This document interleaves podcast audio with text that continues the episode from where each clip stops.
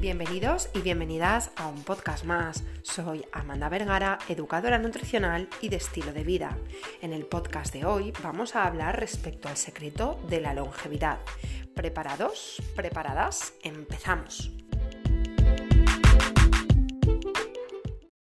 en un lugar no muy lejano llamado Planeta Tierra y no muchos años atrás, al inicio del siglo XXI, dos investigadores, Mitchell Pauline y Janis Pes, tuvieron la magnífica idea de averiguar en qué pueblos, en qué lugares, en qué zonas del planeta había un alto porcentaje de personas que vivían más de 100 años y en las mejores condiciones posibles de salud.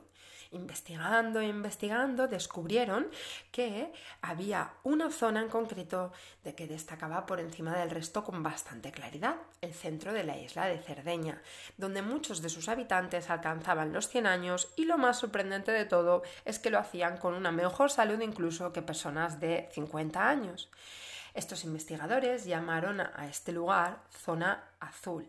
Años más tarde, Dan Bodner, periodista del National Geographic, se investigó, se interesó por este tema y comenzó a eh, ver si existían otras zonas del planeta donde también se diera estas condiciones de salud en esta edad tan tardía. Pues bien, averiguó y encontró que habían otros cuatro lugares en el mundo con características similares, llamados Okinawa en Japón, la península de Nicoya en Costa Rica, la isla de Icaria en Grecia y Loma Linda en California.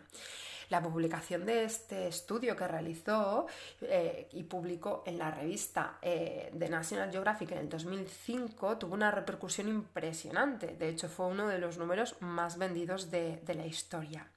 Ahora el siguiente punto era averiguar cuál era el extraño hilo conductor entre estas cinco poblaciones repartidas por el mundo que no tenían en un principio nada que ver una con otra, ¿no? Es decir, qué serie de factores tenían en común para que eh, se pudieran eh, dar estas, estas, circunstancias y que estas zonas azules del mundo pudieran brindar a sus habitantes el, elixir de, la, de, la, juventud, ¿no?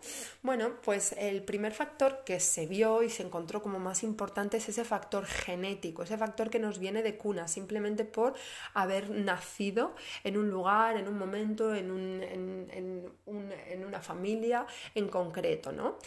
Pero eh, analizando, y analizando se dieron cuenta de que este factor genético no era la clave solamente, sino que también habían unos factores ambientales, es decir, del contexto de alrededor, que también influenciaban en que esto se diera posible, en que se pudieran seguir cumpliendo años de forma saludable y llegar a una eh, larga edad.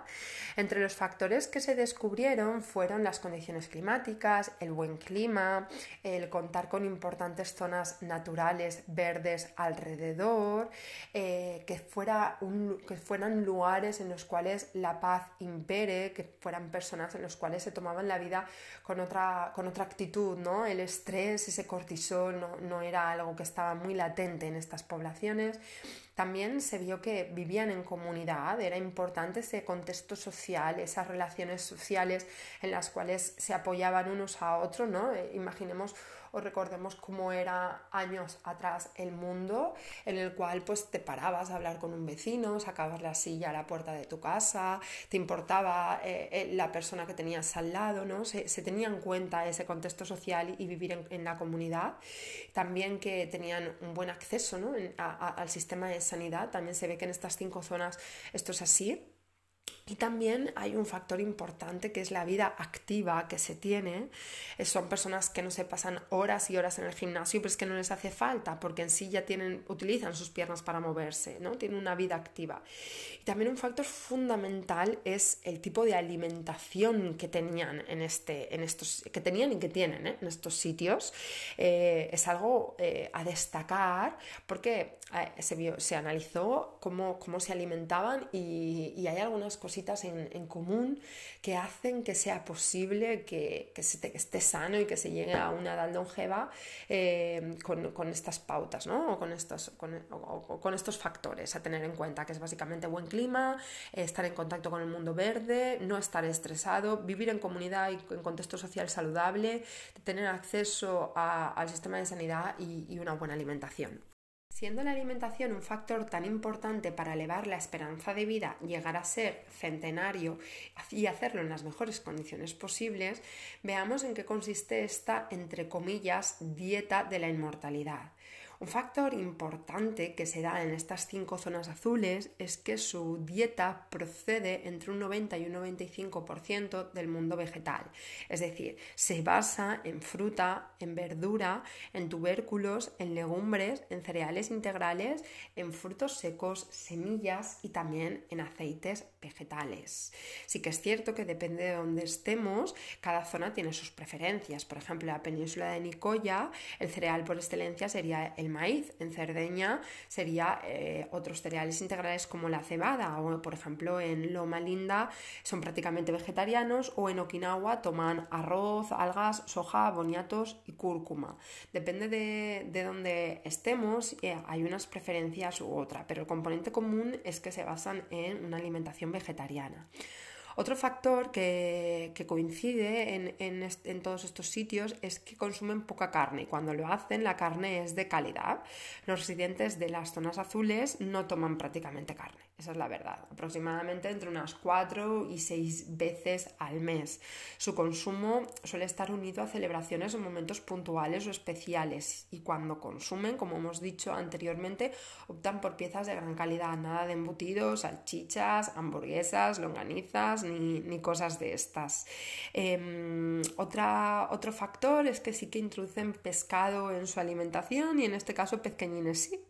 El consumo de pescado tampoco es que sea muy excesivo en estas zonas, lo consumen entre 2-4 veces a la semana, pero sí que optan por variedades eh, muy comunes y sí que no, no, que estén muy amenazadas por la sobrepesca. Em, son variedades pequeñas y relativamente baratas, como por ejemplo las sardinas, las anchoas y el bacalao. Y bueno, pues son animales que eh, no están expuestos a altos niveles de mercurio o de otros productos químicos eh, que sí contaminan a a, otras variedades. ¿no? Eh, por ejemplo, en determinadas zonas, como en la región de Okinawa, es bastante común eh, consumir también marisco tienen la base de su alimentación en cuanto al hidrato de carbono, no es lo, que más comen de hidrato de carbono no es eh, el cereal ni es el tubérculo, sino que su base de aporte de hidrato de carbono son las legumbres. Cada zona tiene su legumbre favorita, por ejemplo, en Nicoya se consumen muchos eh, frijoles negros, mientras que en las regiones del Mediterráneo tipo Cerdeña pues se cantan por lentejas y garbanzos o por ejemplo en Okinawa pues prefieren la soja.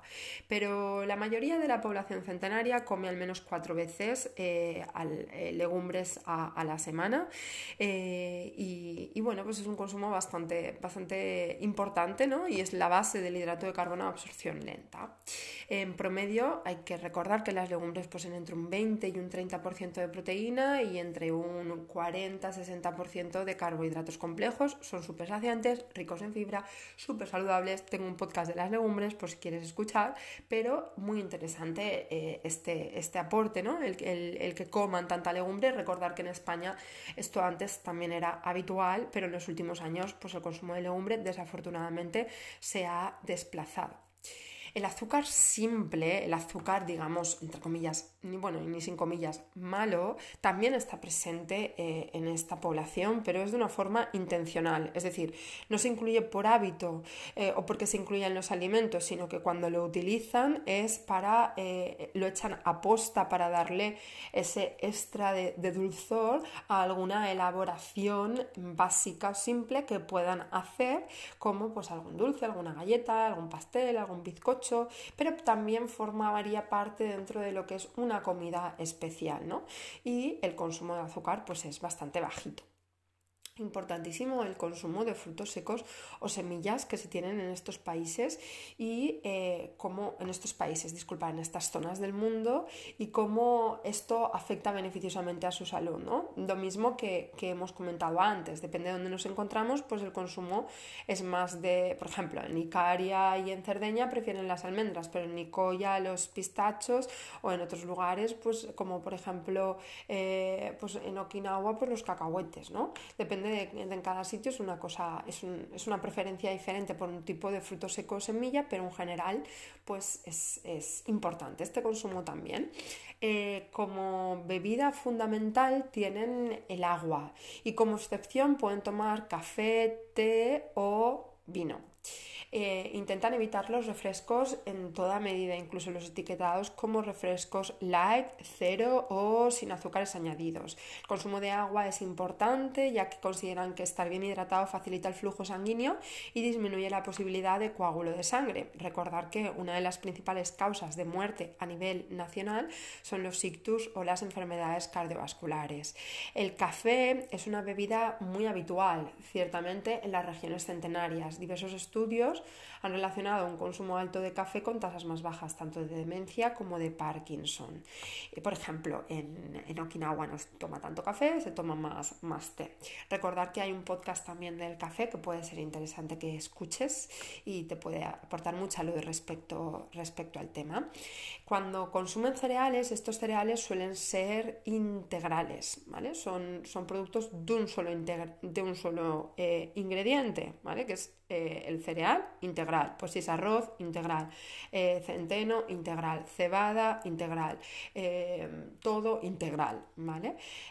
huyen de lo que esté procesado y un arroz blanco, una pasta blanca, un pan blanco, todo eso es procesado y ellos pues intentan, ellos y ellas intentan pues no no, no consumirlo.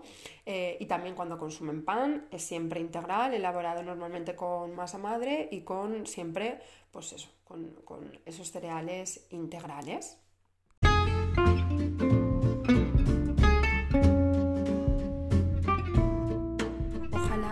Escuchar este podcast y entre todos podamos crear una zona azul más en la cual vivamos todos en, sociedad de forma saludable, hagamos ejercicio físico, tengamos eh, contacto con las zonas verdes y naturales que nos rodean, disminuya nuestro estrés y mejore nuestra alimentación. De esta forma conseguiríamos vivir más tiempo, vivir más sanos y vivir más felices.